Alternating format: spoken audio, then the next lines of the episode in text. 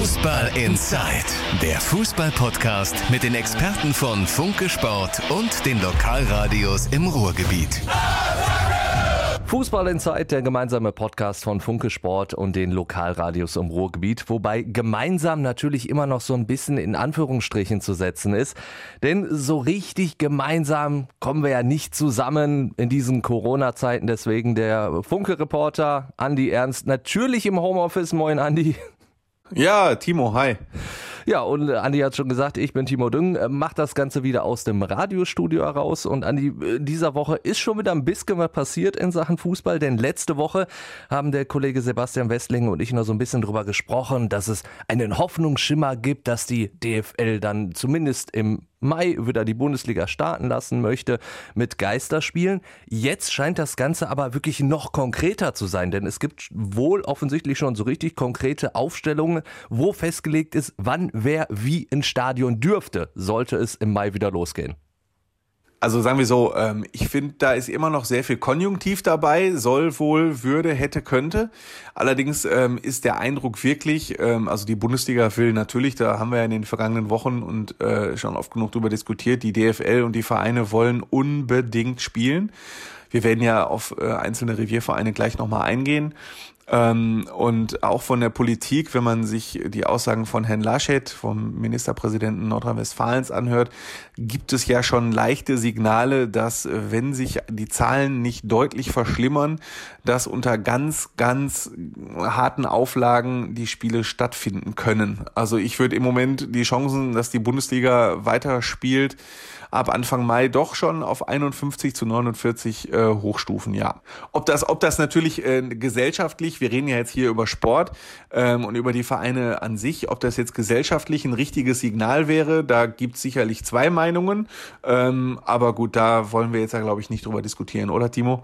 Äh, ja, also ich meine, klar wird der Fußball dann so ein bisschen in den Vordergrund gestellt, vielleicht auch so ein bisschen bevorzugt behandelt. Allerdings, was man natürlich auch überhaupt nicht außer Acht lassen sollte, ist er natürlich auch der emotionale Wert vom Fußball. Ich glaube schon, dass es äh, für die Bevölkerung an sich auch einfach ein positives Signal sein könnte, wenn der Ball wieder rollt. Also insofern äh, sage ich das vielleicht natürlich aus reiner Fußball-Fansicht, aber ich glaube, das könnte vielleicht sogar dann eher ein positives Signal werden, als dass es komplett negativ gesehen wird. Ja, ähm, genau. Also deswegen sagt ich auch, es gibt ja zwei Meinungen. Man kann natürlich sagen, der Fußball überhöht sich da total und ähm, zum Beispiel äh, das Dortmunder Westfalenstadion, äh, das ja im Moment auch genutzt wird als äh, teilweise Krankenstation, ist wichtiger als Krankenstation und nicht als äh, die Bundesliga, die dann ab 2. Mai da wieder Spieler austrägt. Auf der anderen Seite, Clemens Tönnies hat es im Interview mit der Welt äh, am Sonntag so ausgedrückt, er könnte sich vorstellen, dass äh, die Übertragung der Bundesligaspiele eine Art TV-Sommermärchen werden könnten dadurch, dass äh, total viele Leute sich dann vor den Fernseher hocken, die im Moment zu Hause, denen zu Hause vielleicht die Decke ein wenig auf den Kopf fällt, äh, die ein bisschen Abstand brauchen, die mal abschalten wollen. Das kann natürlich auch passieren. Wobei, äh, wir dürfen jetzt uns auch nichts vormachen, die ähm, äh, Bundesliga-Vereine wollen jetzt nicht wieder spielen, äh, um den Fans eine Freude zu machen, sondern erstmal vorrangig, um nicht pleite zu gehen. Äh, das ist natürlich ein Argument und vor allen Dingen äh, würde das Ganze natürlich auch sehr, sehr viel Disziplin von, also wenn wir jetzt rein auf der Fanseite erstmal bleiben, sehr, sehr viel Disziplin von den Fans fordern.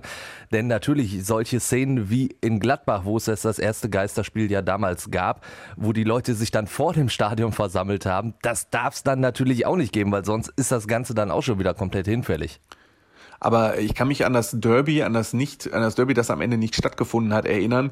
Da gab es ja aus den aktiven Fanszenen sowohl äh, aus Dortmunder Seite als auch äh, von, von Schalker Seite eindeutige Signale, äh, dass die Fangruppen sich nicht am Stadion aufgehalten hätten. Und ich glaube, durch die Diskussionen der vergangenen Wochen, sowohl gesellschaftlicher Art, sowohl aus medizinischer Sicht, sowohl aus virologischer Sicht, als auch aus Sicht der Vereine, die eindeutig gesagt haben, Leute, lasst uns das als Geisterspieler austragen, sonst sind wir platt ähm, oder sonst ist ein Großteil der Vereine platt. Äh, das dürfte schon auch bei dem, ähm, bei dem größten Fan dafür gesorgt haben, dass, äh, die, diese, dass die Fans darauf verzichten, sich im Stadionumfeld aufzuhalten. Zumal es ja wirklich dann darum geht, sollte man das machen und die Geisterspiele nicht stattfinden, könnte es ja wirklich dazu kommen, dass es äh, die Vereine dann bald gar nicht mehr gibt. Denn zwei Ruhrgebietsvereine haben in dieser Woche ja durchaus schon so ein bisschen die Hosen runtergelassen. Mal mehr, mal weniger. Also Schalke zum Beispiel mauert zwar, was die Zahlen angeht, so ein bisschen, aber auch die Schalke haben durchblicken lassen. Also wenn die TV-Gelder jetzt wirklich gar nicht kommen würden, wenn nicht weitergespielt werden würde, dann wird es auf Schalke schon verdammt eng werden. Genau, also ähm, das begann ja schon äh, fast so in der Woche nach dem abgesagten Derby, als Alexander Jobs, der äh, Marketingvorstand, sich sehr offen geäußert hat, äh, dass es sich um eine existenzbedrohende Situation handeln würde.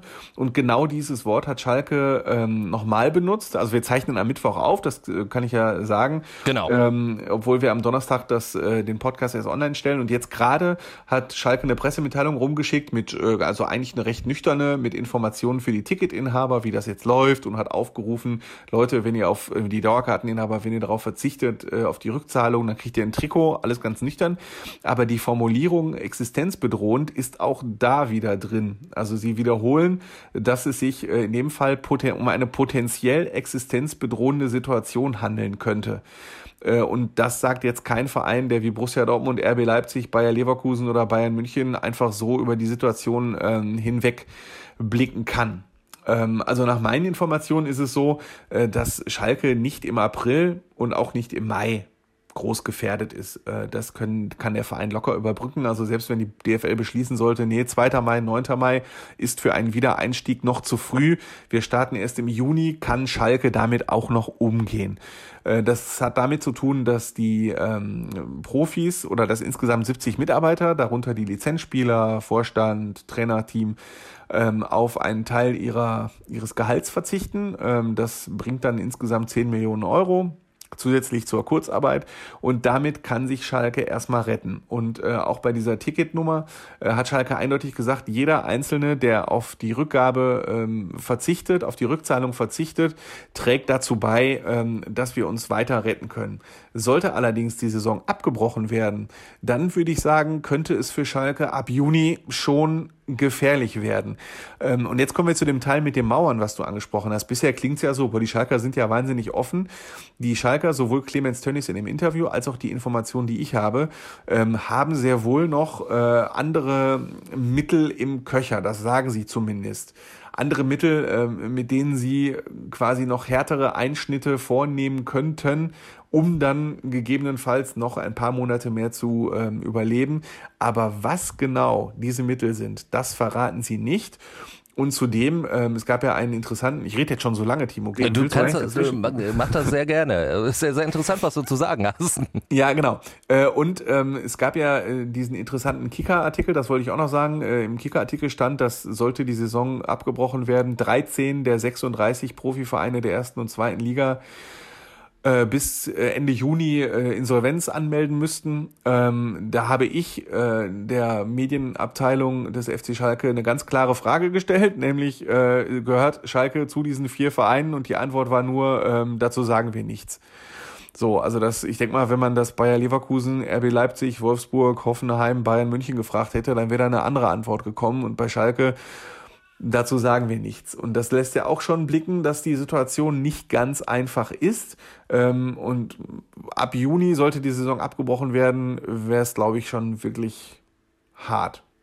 Absolut, es klingt danach, weil, wie du schon gesagt hast, also wahrscheinlich hätten die Bayern oder RB Leipzig geantwortet, nö, also wir gehören nicht dazu. Also wenn man es natürlich offen lässt, lässt man da auf jeden Fall sehr, sehr viel Raum für Spekulationen. Und genau, und Borussia Dortmund halt auch nicht. Hans-Joachim Watzke war ja auch von Anfang an sehr, sehr offen und ähm, ne, der war ja allgemein, äh, der, unser Kollege Marian Lasker hat ihn ja den Rambock genannt, der rambockt ein wenig so durch die ganze Diskussion äh, und der hat ja ganz klar gesagt, äh, Borussia Dortmund kann das überstehen äh, und vor allen Dingen Dingen hat er bei den Banken auch noch den Kreditrahmen gerade erhöht und äh, dementsprechend sei das auch für Borussia Dortmund gar kein Problem.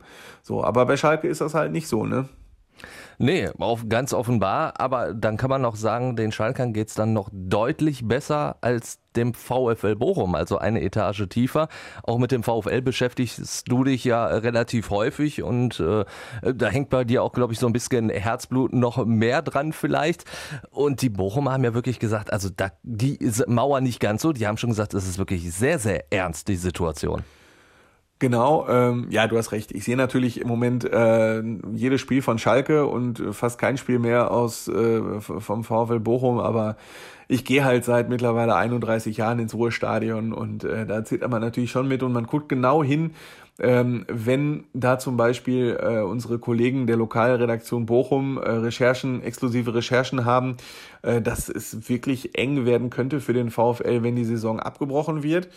Ähm, es ist so, dass die, ähm, dass die Bochumer versuchen, ein bisschen zu beschwichtigen und zu sagen, wir glauben nicht, dass es dazu kommt, ähm, weil wir schon einen Plan haben, um das zu verhindern. Aber, dann kommt das große Aber, aber wenn diese Maßnahmen nicht greifen. Und beim VfL Bochum geht es um einen niedrigen siebenstelligen Betrag, den der VfL entweder einsparen muss äh, und, und oder vorab eintreiben muss. Das heißt, im Einzelnen einsparen, äh, das hat die Mannschaft schon gemacht. Mannschaft, Trainerteam verzichtet, wie halt mittlerweile fast in jedem Verein, auf einen Teil des Gehalts.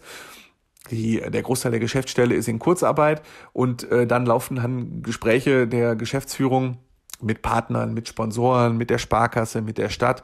Äh, und so will der Verein über die Runden kommen. Sollte dabei aber nicht diese wichtige Summe zustande kommen, dann kann es sein, dass der VfL Bochum bis 30. Juni Insolvenz anmeldet.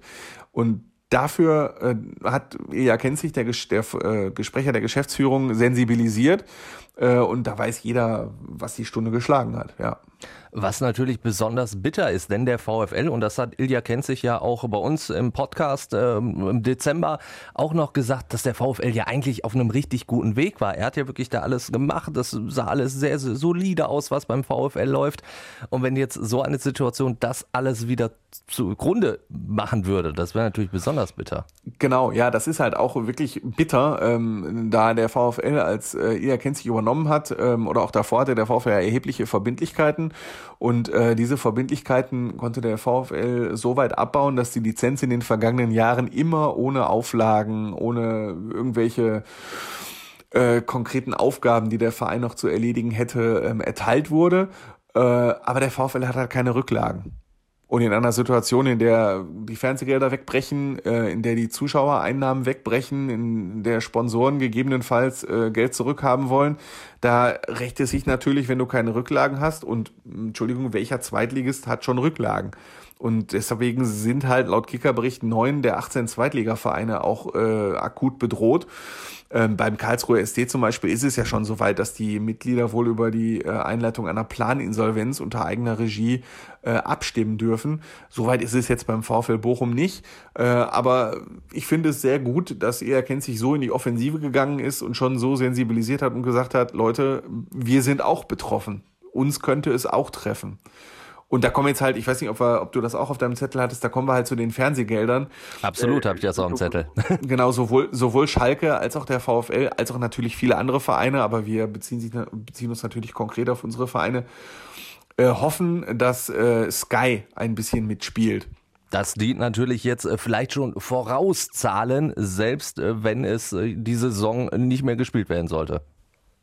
Ganz genau. Ähm, die Rate, die letzte Rate, die für die Vereine so wichtig ist, äh, wird normalerweise Anfang Mai fällig. Ich glaube, dritter, vierter, fünfter, irgendwie. Auf jeden Fall in der ersten, im ersten Mai-Drittel, glaube ich. Ähm, und die Vereine wollen jetzt erreichen, dass Sky eine Woche früher, anderthalb Wochen früher überweist. Ähm, dadurch wäre natürlich den bedrohten Vereinen extrem geholfen, ganz extrem geholfen und es müsste wohl nicht zu Insolvenzen kommen. Beziehungsweise nicht vorrangig. Die Zuschauereinnahmen bleiben natürlich immer noch aus, aber die TV-Einnahmen würden diese Sorgen natürlich etwas mildern. Ja, die große Frage ist, äh, Sky überweist natürlich nur Ende April, wenn Sky auch die Gewissheit hat, äh, wir können auch wieder Fußball zeigen. So, und da ist halt die Frage, kriegt man so einen Deal hin? Also Sky würde wahrscheinlich gerne zahlen, aber kann man Ende April wirklich schon voraussehen, wir spielen die letzten acht Spieltage auch wirklich zu Ende? Kann man das? Ich weiß es nicht.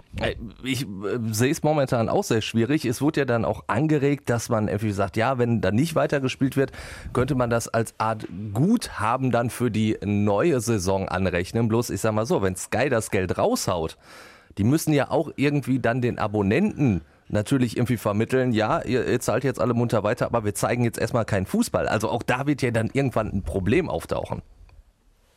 Absolut. Ich weiß jetzt nicht, wenn ich mich äh, in, in einen Sky-Abonnenten, ich bin jetzt keiner, ähm, reindenken müsste. Ähm, also keine Ahnung, wenn ich jetzt gesagt bekäme, pass auf, äh, wir haben jetzt äh, mit der DFL gedealt und ähm, ne, wunderbar, äh, aber trotzdem, du kriegst erst im September oder Oktober wieder Fußball zu sehen ich weiß nicht, ob ich dann zwingend oder ob viele dann zwingend sagen werden, toll, ich bleib jetzt Sky-Kunde, weil Sky der DFL geholfen hat, sondern die meisten werden sagen, äh, wir haben Anfang April und ich kann jetzt im September wieder Fußball sehen, weswegen ich mein Abo abgeschlossen habe, gebt mir mein Geld zurück. Kann ja sein, dass einige dann so denken. Ich weiß es ja nicht, oder? Ja, also es ist auf jeden Fall denkbar. Also ich äh, wäre da jetzt als Sky-Argument tatsächlich noch nicht ganz so forsch, aber klar, äh, über die Zeit würde man auf jeden Fall auf solche Gedanken kommen. Da reicht es dann auch nicht, äh, vielleicht zwei ähm, Filmgutscheine rauszuhauen, wie Sky jetzt erstmal gemacht hat. Sehr, sehr löblich natürlich, aber klar, irgendwann willst du Fußball sehen und wenn kein Fußball geboten wird, warum sollst du dann die, ja, ungefähr mindestens 30 Euro zahlen, ne? Nichtsdestotrotz bewegen wir uns natürlich hier in einer wahnsinnig spannenden Zeit, äh, die wir alle so noch nie erlebt haben, die Sky noch nie so erlebt hat, die die Vereine noch nie so erlebt haben, die die Gesellschaft noch nie so erlebt haben. Und ähm, ich mag halt auch wirklich keine Prognose abzugeben, ob jetzt wirklich wieder gespielt wird oder nicht.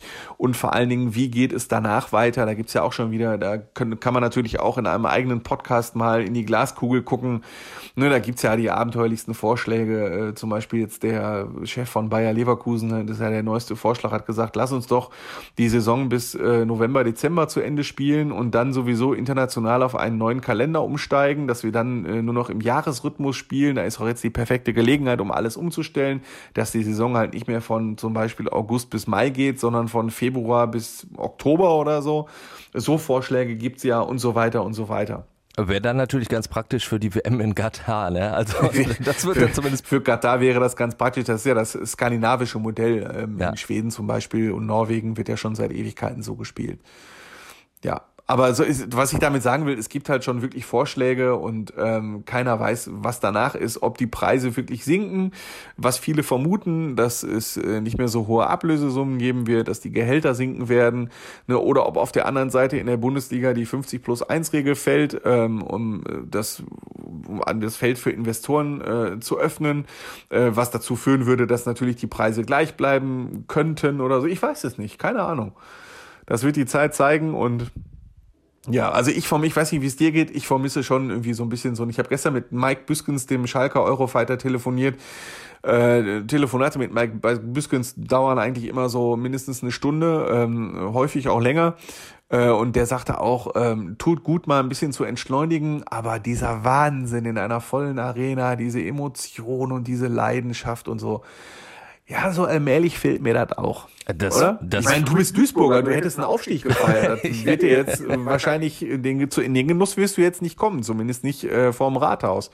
Nee, also das, das äh, ist halt noch eine ganz andere Geschichte. Also nochmal kurz, wie sehr mir es fehlt. Auf jeden Fall das letzte Spiel, was ich kommentiert habe für Radio M. Schalippe, war das Schalke-Spiel gegen Hoffenheim, das 1 zu 1 da muss ich sagen, ich habe mir letztens Bilder angeguckt, das kam mir vor wie aus einem anderen Leben. Und das war am 7. März. Also dementsprechend, das fehlt einfach ohne Ende. Und was den MSV angeht, womit wir dann tatsächlich noch beim letzten Punkt wären, ja, gerne. Den, den Aufstieg, äh, klar, sportlich hätten wir den in Duisburg alle sehr, sehr gerne gesehen. Jetzt hast du aber das Problem, wie gesagt, in der dritten Liga wird ja auch nicht gespielt. Die Fernsehgelder gibt's nicht. Und da hat sich ja zum Beispiel auch Ilja sich äh, als VfLer weit aus dem Fenster gelegt, hat gesagt, so, also er rechnet damit, 2020 gibt es überhaupt keine Spiele mehr mit Zuschauern. Und da muss man sagen, da kannst du die dritte Liga ja einpacken. Also ab der dritten Liga, weil die Fernsehgelder sind nicht da und da muss sich der DFB ja dann langsam auch mal was einfallen lassen.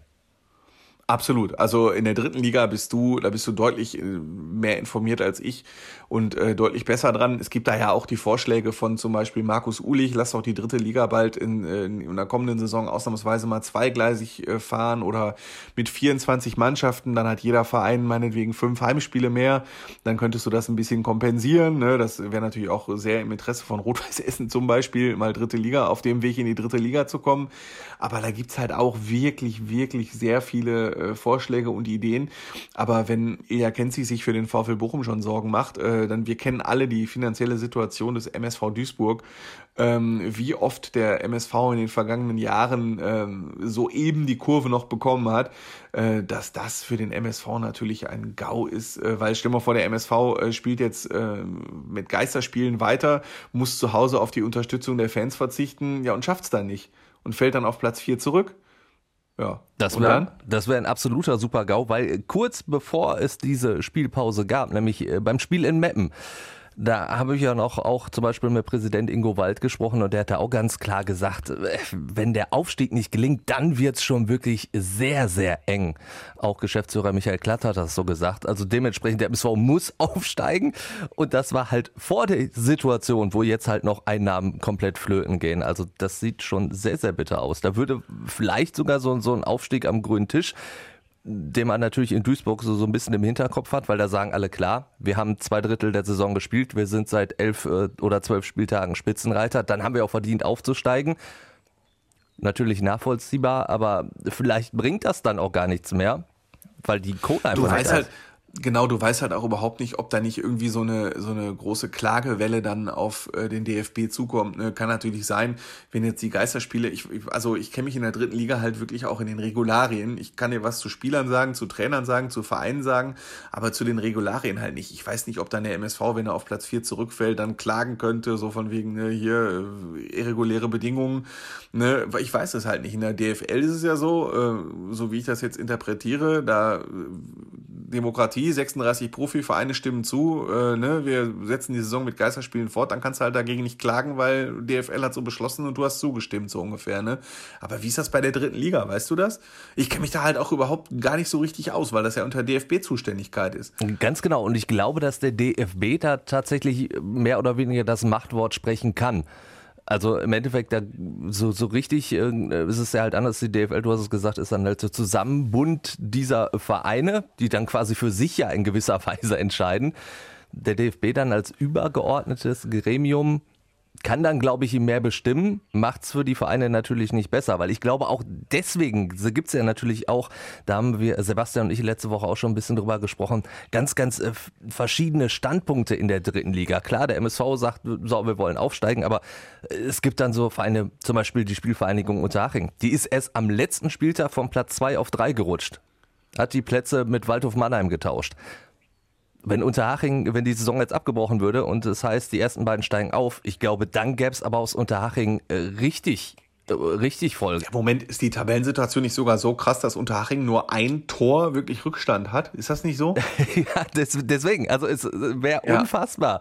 Ne? Und auch, ich glaube, so, so ein Verein wie der FC Ingolstadt, der wird sich auch bedanken, wenn es heißt, gut, die sind jetzt natürlich rausgerutscht aus den Aufstiegsrängen, das haben sie sich sportlich dann irgendwie so, so eingebrockt, aber ich glaube, auch da würde irgendwie was kommen. Die würden das auch nicht so auf sich sitzen lassen. Deswegen ist da natürlich, sind da nochmal ganz, ganz andere Interessen als vielleicht in der ersten oder zweiten Liga, wo man einfach nur sagt, so komm, wir wollen weiterspielen, damit wir die Fernsehgelder kriegen.